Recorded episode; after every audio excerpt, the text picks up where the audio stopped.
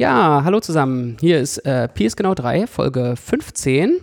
Ähm, ich bin Thomas Kahler und bei mir sitzt wie immer Petra Schwer. Hallo Petra. Ich wollte doch mit einem Witz anfangen, Thomas. Äh, ja, ist, äh, kannst du jetzt Jetzt machen. hast du die Intro schon vorweggenommen. Macht nichts. Kennst du den? Ähm, Chuck Norris hat bis unendlich gezählt. Zweimal. Zweimal. Ja, natürlich kenne ich den. Genau. Worum geht's heute? Äh, Chuck Norris-Witze? Nein. Nein. Es geht unendlich. Um, es geht um unendlich. Genau. Äh, okay, ich glaube, das hatten Ja. wir schon mal versprochen, oder? Dass wir Ja. irgendwas über unendlich machen sollen. Genau, wir hatten das mal versprochen. Ähm, jetzt kommt die Folge über unendlich. Ähm, sollen wir mal ganz klassisch mit einer Definition anfangen? Magst du Ähm, oder ich weiß, dass du eine hast, äh, deswegen eine. und ich mich ins Fettnäpfchen setze, weil ich die nur so halb erinnere. Ich habe Also- die dir mal geschickt, ne? Ja, jetzt ist jetzt Thomas weiß die Definition nicht mehr. Unglaublich. Ich, ich sag die Definition. Nur ich, Chuck Norris kann bis unendlich zählen. Ja. Zweimal. Darüber können wir ja gleich mal reden, ob Okay. der wirklich zweimal bis unendlich zählen kann. Äh, Witze soll man ja eigentlich nicht erklären, aber vielleicht können wir den tatsächlich mal mathematisch auseinanderfriemeln. Ähm, ich gebe trotzdem jetzt erstmal die Definition Mhm. von Ja, unendlich. Definition.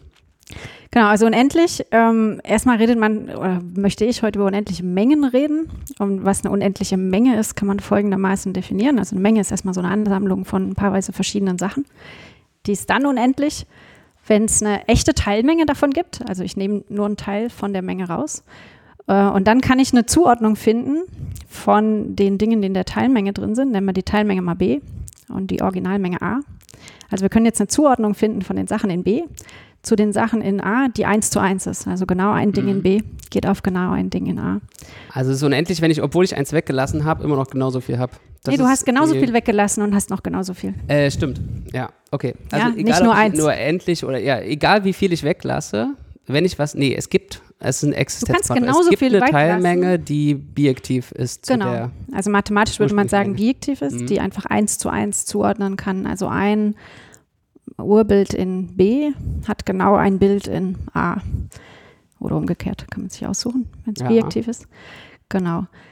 Ähm, machen wir mal ein Beispiel, dass man das sieht. Magst du ein Beispiel machen? Ja, die natürlichen Zahlen. Da gibt es ja dieses Hilbert Hotel Mhm. äh, zum Beispiel. Also das, ähm, Erzähl mal, Hilbert Hotel, was ich ist mache es das? jetzt andersrum, pass mal auf. Ähm, das, haben, das hat noch keiner gehört. Das ist, ihr hört es hier first. Also das Hilbert Hotel ist so ein Hotel, das hat äh, so viele Zimmer, wie es natürliche Zahlen gibt und es ist voll belegt. Mhm. Also Und die, Zahlen, die Zimmer sind durchnummeriert, ne? Die Zimmer zwei, sind drei, vier, durchnummeriert. Es gibt Zimmer 1, Zimmer 2 und dann so viel. Für jede Zahl gibt es ein Zimmer. Für jede natürliche Zahl. Und die sind voll belegt. Und jetzt sagt äh, der Gast im Zimmer 17, das reicht. Es, die Croissants sind nicht frisch morgens, deswegen reise ich ab. Und der Wirt ist kurz besorgt, weil äh, der hat nur mit Vollauslastung kalkuliert. Mhm. Und, äh, und ist kurz besorgt, oh, oh, oh äh, dann schreibe ich, mache ich rote Zahlen, wenn jetzt einer abreißt. Aber dann kommt er auf die coole Idee, er sagt dem, der in Zimmer 18 ist, ähm, erstens, du klopfst bei Zimmer 19 und sagst dem, der wohnt jetzt in Zimmer 18 und zweitens, du wohnst jetzt in Zimmer 17. Äh, Also alle und du müssen sollst ihm bei Zimmer 19 vorne auch noch sagen, der soll in Zimmer 20 und ähm, dann sagt er denen das und dann ziehen die alle eins, äh, alle von 18 ziehen alle eins nach vorne und dann ist das Hotel wieder voll belegt und seine Kalkulation geht wieder auf. Genau, normalerweise geht die Geschichte immer andersrum, ne? Das, ist, Dass Hotel neue Gäste ist voll kommen. und es kommt ein neuer Gast. Ja, ich glaube, die Hotelbranche, der, ja, Denen geht es gerade nicht so gut, die verlieren Gäste. Was passiert jetzt? Ähm, ich mache das Spiel mal weiter, weil die Geschichte geht ja andersrum auch weiter. Ne? Dann kommt so ein unendlich großer Reisebus mit nochmal Ja, äh, unendlich vielen Gästen. Was ist jetzt, wenn alle geradzahligen Gäste abreisen? Weil die sagen, die Croissants sind scheiße, mir reicht's hier. Ja, kann man immer, das können alle äh, in das Zimmer ziehen, was dann, also, also was, welche hast du gesagt, die gradzahligen Ja, reisen vielleicht ab? soll ich sagen, die Also Ungrad. Die ungradzahligen ist besser, weil dann Ja, können dann die aus den die gradzahligen einfach äh, durch äh, zwei teilen ihre, ihre Zimmernummer. Äh, ist das so? Nee. Lass nee, einfach eins abziehen. Kann Nee, einfach eins abziehen. einfach Wenn alle gradzahligen abreisen, kann ich einfach eins abziehen. Du musst nichts teilen. Genau, du lässt alle ungradzahligen abreisen. Oder alle gradzahligen. Mhm. Ist völlig Wo die da, Lass mal alle ungradzahligen abreißen, dann kann Nee, jeder einfach in Ja. ein Zimmer davor. nein, nein, das musst du doch teilen. Das war doch Quatsch. Warum denn? Jede zweite Zahl ist ungerade. Ja, aber die drei muss ja dann wieder neu belegt werden mit irgendwem. Und da haben wir nur Ja, den ja. aus der 5 zur Verfügung. Also es ist so eine Funktion, die irgendwie durch Aber du kannst auch den aus der 4 nehmen. Nee, der ist ja abgereist. Weil alle geraden abgereist. Ah, die sind. Geraden sind alle abgereist. Ja. Stimmt, ja, ja. ja. Ähm, ja, ich Ja, du musst durch zwei teilen, ja, genau. Man muss durch zwei teilen. Also man hat halb so, das- das wäre sozusagen so asymptotisch, man hat halb so viele natürliche Zahlen, sind immer noch genauso viel wie die natürlichen Zahlen. Und das kann man immer noch weiter verdünnen. Also es können auch sozusagen absehbar viele, ja Teil, absehbar viele absehbare Teilmengen abreisen und es sind trotzdem noch genug da genau, für Vollauslastung. genau. Äh, da braucht man so Diagonalargumente, die wir auch schon mal irgendwann äh, schon mal kurz zumindest referenziert hatten. Genau, Cantor war der große ähm, Erfinder der aha, Diagonalelemente. Der unendlichen Unendlichkeiten.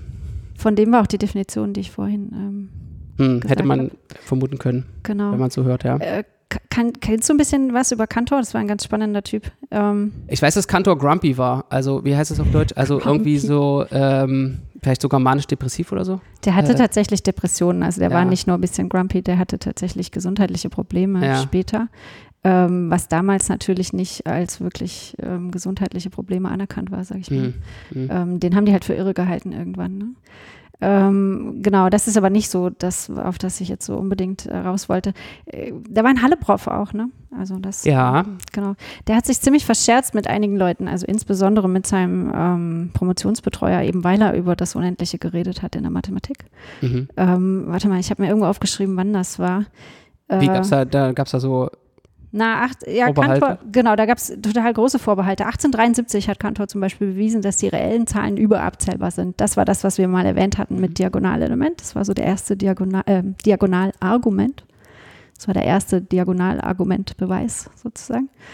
Ähm, das ist ein lustiges Jahr auch, 1873, da war, ist zum Beispiel auch die Jeans erfunden worden. Ja, genau. Äh, aber ich glaube nicht, dass andere da witzige besteht Dinge. ein Nein, Zusammenhang. da besteht kein Zusammenhang. Nee. Fand ich nur witzig, dass ich als also ich die Jeans kann man unendlich lange tragen, ohne sie zu waschen.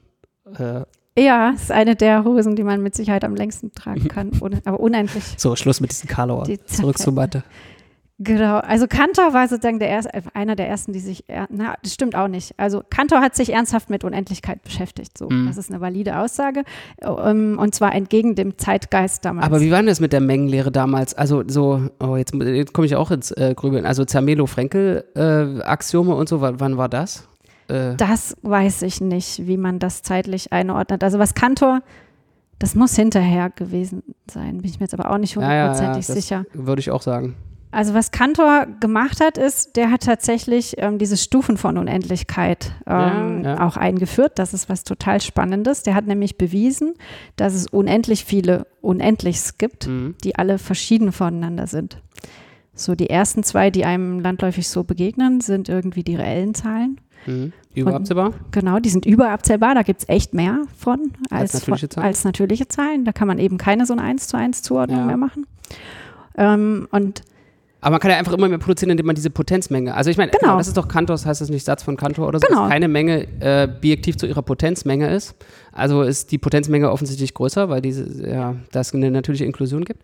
Und die äh, Potenzmenge von der Potenzmenge und die Potenzmenge von der Potenzmenge, also hat man automatisch zumindest so eine Hierarchie. Jetzt kann es da natürlich noch alles Mögliche dazwischen geben, aber Genau, aber das der- ist genau das Argument, wie er zeigen Ähm, konnte, dass ja. es unendlich viele Unendlichs Ja, gibt. ja. Ja. also weil du halt immer die Potenzmengen aber nur absehbar kannst. viele unendlich. Es Genau. gibt aber bestimmt überabsehbar viele unendlich, oder? Ja, da gibt es ja dann diese ganze Kardinalzahltheorie in der Logik. Da Stimmt, die Kardinalzahlen, die kann man irgendwie, äh, ja. ja, Ja. genau. Also das ist ein ganz eigenes Fass, das möchte ich gar nicht aufmachen. Aber da stellt man sich dann eben die Frage, ja, wie viele Unendlichs gibt es eigentlich? Sind es wirklich nur abzählbar viele Unendlichs? Ähm, da behandelt man dann ein Unendlich quasi als neues Zahl, als Kardinalzahl eben. Ähm, ja, genau. Also es gibt ja diese Zahlen, die kannst du sozusagen als Kardinale oder als Ordinale, also Zahl sozusagen als Größe und Zahl als äh, Ordnungs. Ordnungsposition. genau. Und deswegen, also eine Möglichkeit, eine Zahl zu definieren, ist ja sozusagen die Äquivalenzklasse aller Mengen mit dieser Mächtigkeit. Genau. Also es ist eine Familie von bijektiven, von Mengen, die alle bijektiv zueinander sind. Genau, und die endlichen Mengen geben dir eben genau die natürlichen Zahlen. Und wenn du dann eben die Mächtigkeit oder die Anzahl der natürlichen Zahlen ist dann auch eben so eine Ordinalzahl.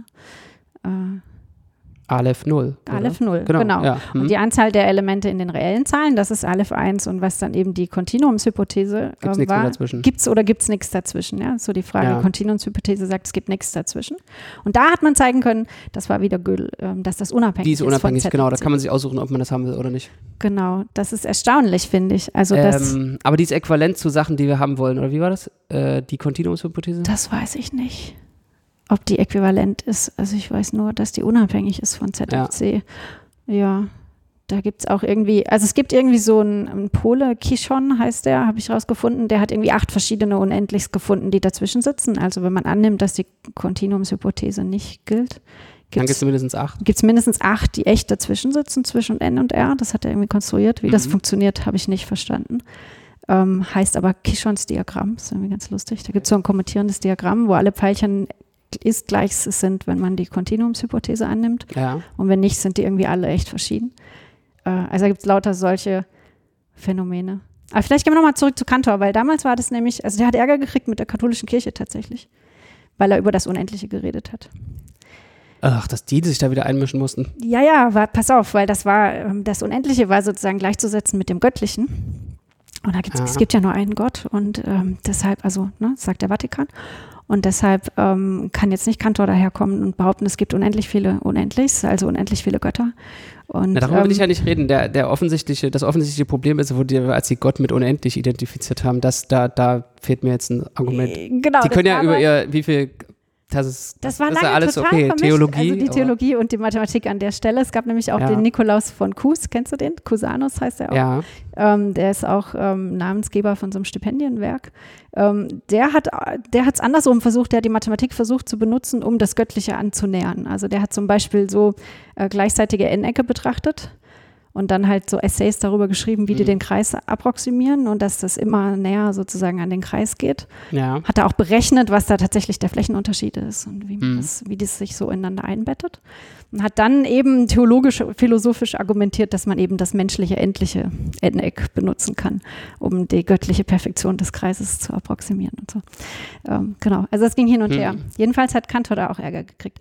Und die Mathe-Community hat ihn ganz lange irgendwie ignoriert. Es gibt ein Zitat, das will ich noch einbringen, bevor wir über andere unendlich Sachen reden. Ähm, Mittag Leffler äh, hat mal an Kantor geschrieben als Antwort auf ein eingereichtes Paper. Pass Ja. auf. Äh, da ging es, es war eins, ich weiß nicht mehr welches, aber eins von seinen mehreren Papern eben über Mengenlehre und Unendlichkeit und so. Äh, er schrieb, We came to the conclusion that the publication of your work would damage your scientific reputation. Your work comes 100 years too early. Äh, interessanter Ablehnungsbrief. Genau, also wenn man Äh, das grob übersetzt, heißt das, also wir sind zu dem Schluss gekommen, dass ihre Arbeit ihre wissenschaftliche Reputation schadet. Ähm, und dann äh, später in dem Text steht drin, ihre, ihre Arbeit äh, ist 100 Jahre zu früh dran. Das ist dann nochmal so softening the blow irgendwie. Äh, ja, Jöster Mittag-Leffler. Ähm, ich war ja mal an diesem Mittag-Leffler-Institut ein Semester und habe ich da so ein bisschen äh, äh, Stockholm. belesen, genau, ähm, über den. Äh, das ist auch ein ganz interessanter Typ. Äh, äh, ja, das ist eine andere Geschichte. Aber äh, apropos unendlich und unendlich, äh, unendlich und endlich und Kreis approximieren. Da fällt mir was ein zu äh, unendlich. Die, so ein N-Eck, das beschreibst du ja durch äh, endlich viele, kannst du auch beschreiben, durch endlich viele lineare Ungleichungen. Mhm. Ja, das ist ein Die begrenzenden Polygon, die die Seiten begrenzen. Also das ist die Lösungsmenge von einem Ungleichungssystem mit endlich vielen Mhm.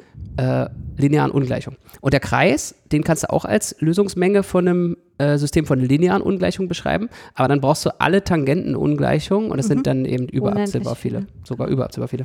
Ja. Aber diese überabzählbar vielen ähm, Ungleichungen kannst du durch eine polynomielle Ungleichung ersetzen, nämlich x Quadrat plus y Quadrat kleiner gleich 1. Genau. Also eine quadratische Ungleichung Ja. hat sozusagen die gleiche expressive Kraft wie überabzählbar Abzählbar. viele lineare Ungleichungen. Also ich finde, das, das ist sowas, was ich auch gerne so in ähm, Vorlesungen ganz am Anfang vom Studium Ja, irgendwie Analysis vermittle. Das 1. ist, das ist für mich, eine, für mich eine interessante äh, Beobachtung. Ja. Das zeigt halt auch die Kraft von so quadratischen Gleichungen. ja, genau. Also das ist eine Ja. Polynomgleichung, das ist eine völlig andere, völlig andere Beschreibungskomplexität hat. Eine eine andere Dimension ist, dass du da viel mehr Informationen auch mit verpacken kannst. Ne? Ja, das stimmt. Das ist eine lustige, äh, lustige Sache. Ja, ist auch einer von diesen Punkten. Ich habe doch mal äh, in der früheren Folge erwähnt, dass ich so ein Dokument schreiben will, wo alles über den, alle möglichen Beschreibungen des Kreises drin ja, das, mit den kommt da- Polynomgleichungen. Das kommt da auch rein. Ja, hast du gleich schon drei gegeben, ne? Die quadratischen Gleichungen, äh, dann die mit unendlich vielen ähm, linearen Mhm. und der Grenzwert von abzählbar vielen linearen ist ja auch dann, Ähm, ja, Mhm. wer weiß, ob das das gleiche ist. Das ist Das- natürlich ja. Hm, weiß ich nicht. ja. Weil, äh, ja, ja. Also potenziell. Der, was ist der Grenzwert von, von n regulären n-Ecken? Na, Aber im gibt Kreis, es, ne? gibt, natürlich gibt es so Du eine kannst das Theorie. formalisieren, es gibt so eine, Es natürlich. gibt eine Theorie Ja, ja. von Grenzwerten von konvexen Mengen oder sowas, das äh, gibt es garantiert. Ja. Klar, Hm. doch, das gibt's schon. Nicht, dass ich das jetzt schon kennen würde, aber. Ja. Äh, ja, also das müsste man halt äh, mal nachgucken, was das wie man das formal dann aufschreibt. Mhm. Aber also anschaulich ist ja völlig klar, was man macht. Ne? Man passt die alle sozusagen so in den Kreis ein, dass die Eckpunkte immer auf dem, auf dem Kreis tatsächlich drauf liegen. Hm. Und dann kannst du ja einen der Eckpunkte sogar festlassen. Hm. Aber wenn ich eins aus Analysis gelernt habe, ist Dann, dann, äh, dass es tricky wird. Dann man, wenn tricky zu Grenz, rechnen. Wenn man Grenzwerte macht und auch sozusagen die richtigen Räume zu äh, definieren, wo die Grenzwerte äh, drin liegen. Oh ja, das macht keinen Spaß. Exhibit 1, die reellen Zahlen. Also was sind die reellen Zahlen? Ja, also Ja. wenn- diese die Analysisvorlesung, es- okay, es gibt ja so einen axiomatischen Zugang oder Anordnungsaxiome und Ja. dann kommt, kommt aber dieses Vollständigkeitsaxiom irgendwie, was irgendwie letztendlich sagt, das Supremum von beschränkten Mengen Existiert. existiert oder Ja. Cauchy-Folgen konvergieren oder so. Ja. Und da siehst, da, da siehst du es halt, das ist eigentlich so ein Aber es ganz gibt schön doch keine äh, nicht Hausdorffschen Räume. äh, komplizierte ähm, Habe ich jetzt nicht gesagt. ähm, Okay, dann, dann, was hast du dann gesagt?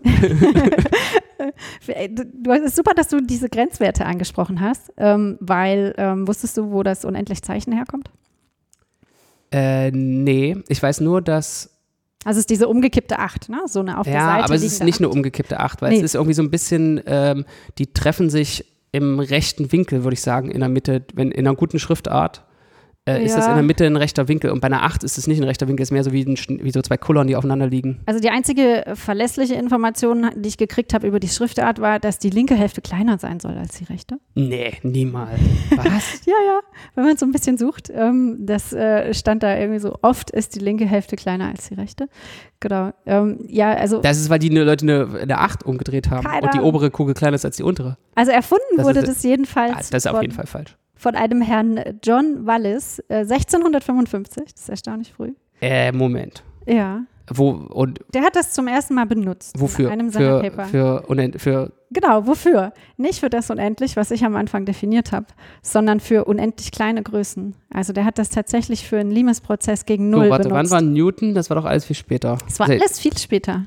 Äh, okay. Hm? Genau, also es war alles viel später, erstaunlicherweise. Und auch diese ganzen Kirchen- versus Wissenschaftsstreite, ob man überhaupt Ja. über unendlich reden darf oder nicht, das war auch alles viel später, ja, 17., 18. Jahrhundert und so. Ähm, äh, allerdings hat, ja, es gab da viele Leute, die sich eingemischt haben, Pascal, also Blaise Pascal, Giordano Bruno. Aber Euklid selber hat ja auch schon über unendlich Sachen ähm, geforscht. Ne? Also an sich haben Ähm, Mathematiker schon immer ja. versucht, über unendlich nachzudenken, auch wenn Ja. es später super tabuisiert wurde und so vermischt wurde mit theologisch-philosophischen Mhm. Sachen. Also von Euklid ist ja im Prinzip der Satz, dass es unendlich viele Primzahlen gibt. Ja. Okay, Also ja. kann man zumindest zuschreiben, ja. Also die Argumente sind da. Ich glaube, er hat formal hat er bewiesen, es gibt immer eine nächste.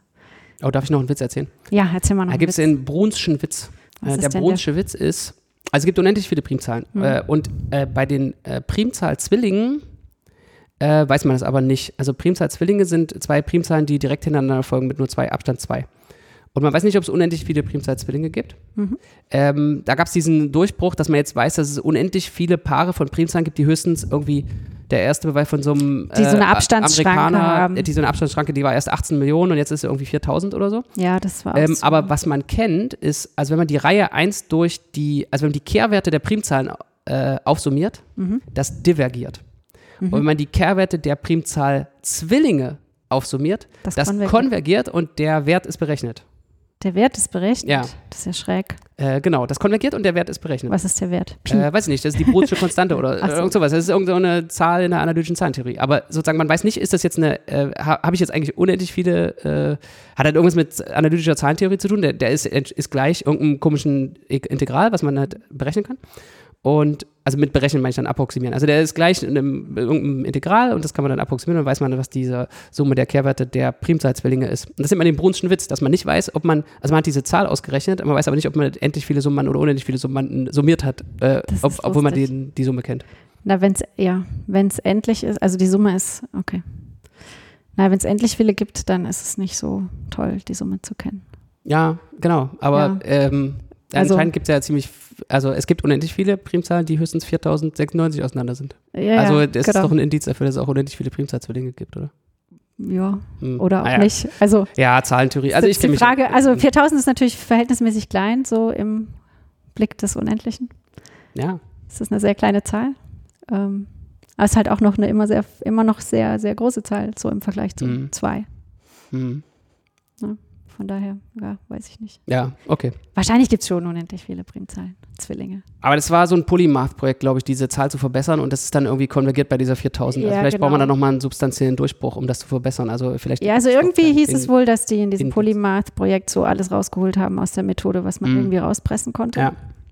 War das nicht jemand, der relativ alleine ähm, singulär Mathematik Genau, gemacht hat? äh, diese ursprüngliche Beweis, das war ja jemand in Chicago, glaube ich, der, der auch dann irgendwann keine Stelle mehr hatte und trotzdem da weitergearbeitet und dann mit Ja. so einem Durchbruch äh, rauskam. Das ist verrückt, das gibt's Ähm, öfter mal. Ja, ich weiß den Namen jetzt nicht mehr, aber das werden wir vielleicht äh, noch in die Shownotes packen können. Müssen wir auf jeden Fall eine Ja. Referenz irgendwie in die Shownotes packen. Genau, also das hat ja, also selbst diese Beschäftigung mit den unendlich kleinen Schritten hat sich ja irgendwie lange nicht durchgesetzt. Ne? Also bis so Integralrechnung richtig formalisiert war, ähm, wo man unendlich kleine Stücke äh, an Flächen aufsummiert und so. Das hat ja auch eine Ja, auch noch was, gedauert. an das ich, also äh, in meiner Analysis-Vorlesung, da das Riemann-Integral und das Lebesgue-Integral, Mhm. also die Funktion äh, zu integrieren, die 1 auf den rationalen Zahlen ist und 0 auf den reellen Zahlen, äh, kann man eben mit dem Riemann-Integral nicht. Und Ja. man denkt irgendwie, da sollte 0 rauskommen. Na, da geht dieser Approximationstrick halt nicht, Äh, ne? Über die Flächen, die drunter liegen. So. Ähm, genau, und Ja. ja. und jetzt in dem, mit dem Lebesgue-Integral kommt halt 0 raus. Ja. Es existiert erstmal und es kommt 0 raus. Ja, also diese ganze, ähm, ja, haben wir nicht noch irgendwas Algebraisches mit unendlich? Diese ganze analytische Theorie, das ist ja alles ganz nett, aber Also du meinst irgendein unendlich großes algebraisches Objekt? Nee, wo, ähm, also was ich zum Beispiel interessant finde, ist, ähm, wenn du einen Polynomring mit äh, endlich vielen Variablen hast, also Polynomgleichungen, kennt ihr ja sowas wie x Quadrat plus y Quadrat. Und jetzt ähm, ist ein aktuelles Forschungsgebiet ist ja zu verstehen, was der, was anders wird, äh, wenn man jetzt abzählbar viele Variablen hat, also x1, x2, x3 bis äh, ja, abzählbar viele halt. Mhm.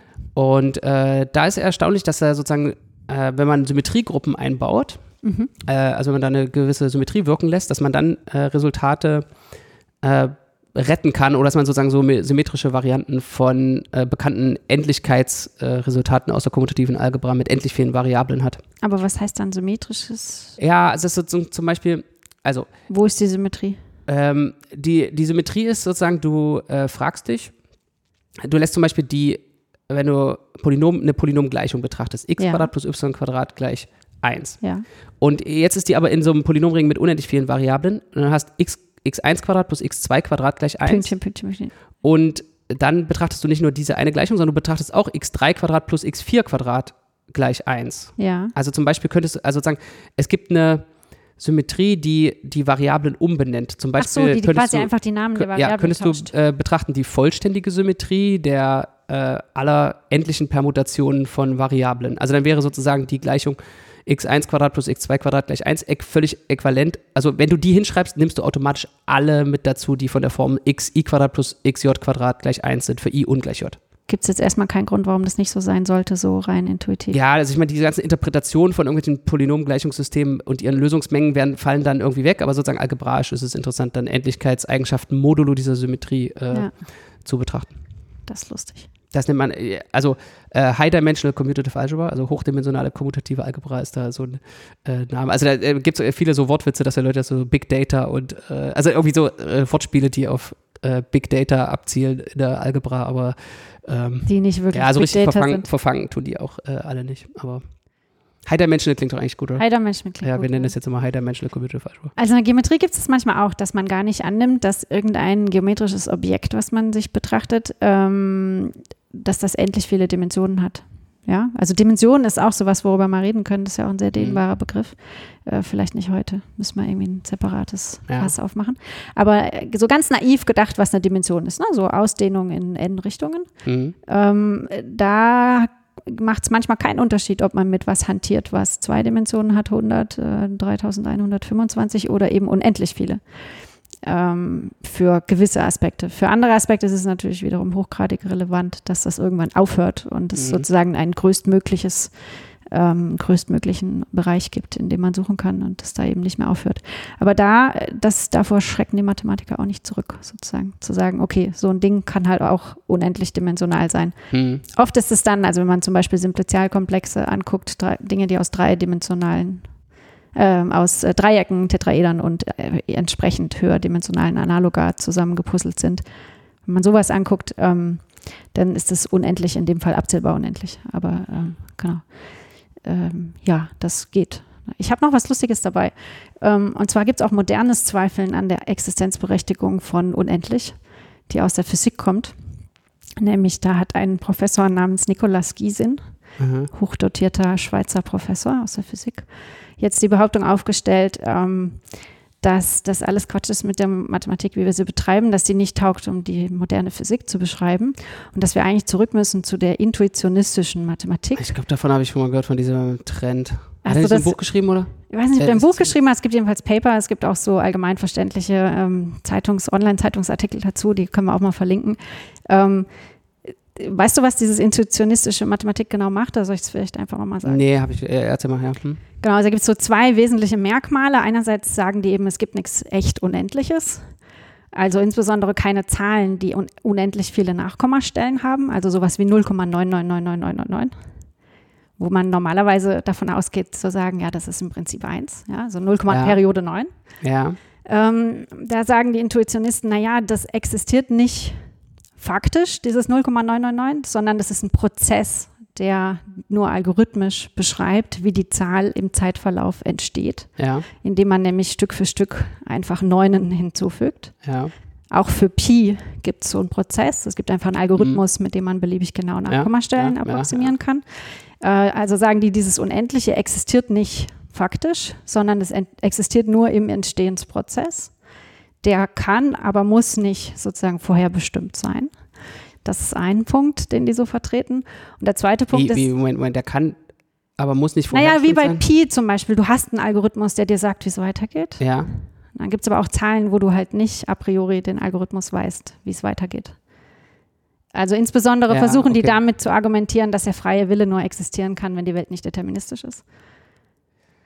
Ja, wenn Ja, aber sozusagen im Urknall ja. alles schon Mhm. festgelegt ist, dann äh, ist auch der freie Wille nicht existent und so weiter. Ja, da kommen dann so metaphysische Probleme noch mit ins Ja, Spiel. okay. Aber jetzt mal ohne Metaphysik, also er. ähm, Also okay. das geht auch ohne Mhm. Metaphysik. Ja. Ja. Also intuitionistische Mathematik sagt einfach, okay, ein, Ex ein Unendlich als solches existiert nicht. Unendlich ist ein Entstehensprozess. Okay. Ja, das ist so die grobe Idee dahinter. Die lehnen auch dieses Tertium non datur ab.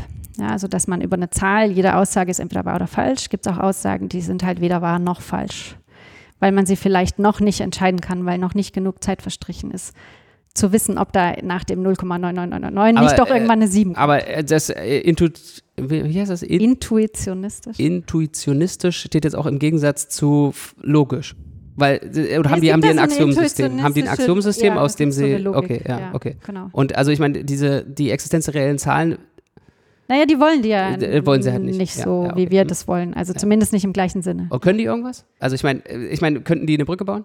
Äh, Das, Bestimmt. das ist ja eigentlich so der, der Gradmesser. Ja, warum, Ja, warum du machen baust, wir die approximierst ja eh nur. Also du kannst ja die Brücke, das ist so ein Argument, was der Physiker da hat. In der Physik machst du, hantierst du eh nur mit endlichen Approximationen von Sachen. Das würde ich schon mal anzweifeln, weil, äh, weil du sozusagen, äh, ja, wenn du am Ende was ausrechnest. Ja, wenn aber du die Brücke aber, baust. Aber kommst du da überhaupt hin? Also, meine ich, kommst du ohne über die reellen Zahlen zu reden zu einer Quantentheorie? Der Nee. behauptet, dass gerade die, dass gerade dieses Intuitionistische ihm helfen wird, die Quantentheorie zu vereinen mit den Ja, viel Spaß. Mechanikachsen ich, und so äh, ich, Genau. äh, ich bin der Erste, der applaudiert, wenn es klappt. Also, äh, Also ich habe keine Ahnung, ob das was taugt, was das taugt. Ich finde es so total spannend, dass sozusagen, äh, der ist auch hochdotiert, der hat irgendwelche ganz tollen Preise gewonnen und so. Ähm, dass sozusagen wichtige Leute äh, jetzt wieder weg wollen davon, dass man ähm, über das, also tatsächlich mit dem Unendlichen rechnet, wie die moderne Mathematik das tut. Hm. Also ich weiß nicht, ob der, das Buch, was ich meinte, an das ich mich verinnert habe, das war, äh, vorhin erinnert habe, das war ein anderes. Äh, da ging es irgendwie darum, dass die Mathematik irgendwie zu kompliziert und zu weit weg von der Realität ist. Äh, das muss ich auch nochmal raussuchen. Also das war, ähm, Inwiefern war das da um für gemeint? die Physik nützlich zu Ach, sein. um für die Physik nützlich zu sein. Ähm, und das ist alles, und dass die Physik versaut wurde dadurch, dass die Physiker sich alle wie Mathematiker äh, benehmen. ah, dass Dass, die dass so, sie jetzt sozusagen so Sätze beweisen und nicht mehr an die Intuition, ähm, auf ihre Intuitionen hören. aber und, vieles und wurde doch sie- die, dass die fortschreitende Formalisierung irgendwie schlecht ist. Aber ja, Vieles wurde doch ich dadurch erst richtig. ermöglicht, indem man das. Ja, genau, aber es ist irgendwie aufzieht. äh, exzessiv geworden. Oder äh, ja, ich, äh, die These war mir nicht eingängig genug, als dass ich sie jetzt gut äh, akkurat wiedergeben könnte. Wir Äh, können es trotzdem mal ich verlinken. ich kann es verlinken als Diskussionsbeitrag. genau, wir werden sicher auch ähm, den Herrn Giesin mit seinen Ideen noch verlinken. Ja, also ich, äh, ich habe da eigentlich so. Ähm, Na, ich finde das ist eigentlich eine Errungenschaft, dass man, dass man es geschafft hat, diese ganzen Techniken zu entwickeln, die einem helfen, sauber darüber zu argumentieren. Ja. über das, was man meint, wenn man unendlich sagt. Und die verschiedenen unendlich zu unterscheiden. Aber das ist jetzt, äh, vertrete ich ja nur eine Mainstream-Meinung. Also da Ähm. war Kantor halt wirklich sozusagen wahrscheinlich seiner Ja, Zeit genau, unser Held. 100 Jahre voraus. Und heute würde man sagen, alles, was er gemacht hat, ist voll akzeptiert und Ja. ähm, verbreitet auch. Ne? Ja. Also Also ich meine, die Informatik hat es ja auch sozusagen irgendwie äh, entdeckt. Man, man dachte, man denkt, okay, Computer, endlicher Speicher, alles endlich oder so. Aber die haben die, die äh, kommen sie ja immer mit diesem rekursiv, also mit dem abzählbare Konstruktion, dann sind die ja für die auch kein Problem sozusagen. Ja? Also eigentlich sozusagen der, Info, der Unterschied zwischen Informatik und Analysis, wenn ich das mal so sagen darf, ist der Unterschied zwischen Aleph 0 und Aleph 1. Weil die, also die Informatik ist sozusagen Wer ist jetzt vollkommen, wer? äh, na, die Informatik ist Aleph 0. Also die ist vollkommen äh, happy mit abzählbar. Und überabzählbar ist dann sozusagen, also zum Beispiel eine reelle, äh, eine reelle Zahl, das ist eine Definition, eine reelle Zahl heißt berechenbar, wenn es eine äh, zwei Turing-Maschinen gibt, eine, die, die von unten und eine, die von oben äh, approximiert. Aber dann gibt es auch eine, dann kannst du so Dovetailing, also dann kannst du so eine, die immer äh, die obere und die und her untere. Approximation Ja. immer abwechselnd verbessert. Ähm, genau. Gibt aber dann viele nicht berechenbare Ja, wollte ich gerade sagen, gibt es ja dann auch einige, die das nicht sind. Ja, du kannst wieder das Halteproblem äh, konstruieren. Also machst eine reelle Zahl, deren äh, Binärdarstellung, also binäre Dezimaldarstellung, nee, ihre binäre Kommadarstellung sozusagen äh, an der iten-Stelle äh, 1 ist, wenn das ite-Turing-Maschinenprogramm hält Ja. oder wenn die das berechnen könnte, äh, dann. Ja. Dann halt nicht. Und dann hat Äh, man eine ja. konstruiert, die man eben nicht aufzählen kann. Ja. Ist die Mathematik unendlich oder endlich? Ähm, die Man könnte sich ja naiv hinstellen und sagen, so, ja so ein- wir haben ja nur ein endliches Alphabet und es selbst gibt wenn wir absehbar noch, viele Genau. Aussagen, die man beweisen kann. wieso oder? abzählbar viele? Weil es absehbar viele Axiome gibt und absehbar viele Ja, aber du hast doch nur endliche Sprache. äh, äh, endliche. Dann hast du auch nur. Ja, aber ich habe. Ah, du kannst Äh, unendlich lange Wörter machen, ja. Okay. Ja, genau. Dann kannst du abzählbar viele Sachen formulieren. Also das ist doch auch wichtig bei diesen ganzen, Ja. beim Vollständigkeitssatz, äh, glaube ich, dass das äh, irgendwie, da so eine Absehbarkeit ist da irgendwie wichtig. Ja. Ah, Also haben wir Glück. Wir Eis. können trotz endlichem Alphabet unendlich viele Sätze beweisen. Wir müssen nur die Wörter länger machen. Ja. Das ist doch prima. Ja, Das ist auch ein schönes Schlusswort. Die Arbeit geht uns nicht aus. nee, das bestimmt nicht. Alles klar. Ich hoffe, es hat Also. Spaß gemacht. Und ah, wir haben nicht ge geklärt, ob Chuck Norris tatsächlich zweimal bis unendlich zählen kann. Warte, Chuck Norris. Ähm, ja, wir, ähm, Kann er. Er muss, er also, muss einfach immer schneller werden. naja, kann ja einfach die natürlichen Zahlen abzählen. Und dann kann er die geraden und die ungeraden separat bis unendlich zählen. Hm. Kann gleichzeitig mit einmal zählen, zweimal bis unendlich zählen. Stimmt, also absehbar oft bis unendlich zählen ist auch nicht so schwierig. Ja. Ja, Wenn man es einmal kann. Wenn man einmal Chuck Norris ist, dann. Genau. Hat man es für immer gelöst. Genau. Alles klar. In diesem Sinne. Bis nächstes Mal. Ciao. Tschüss.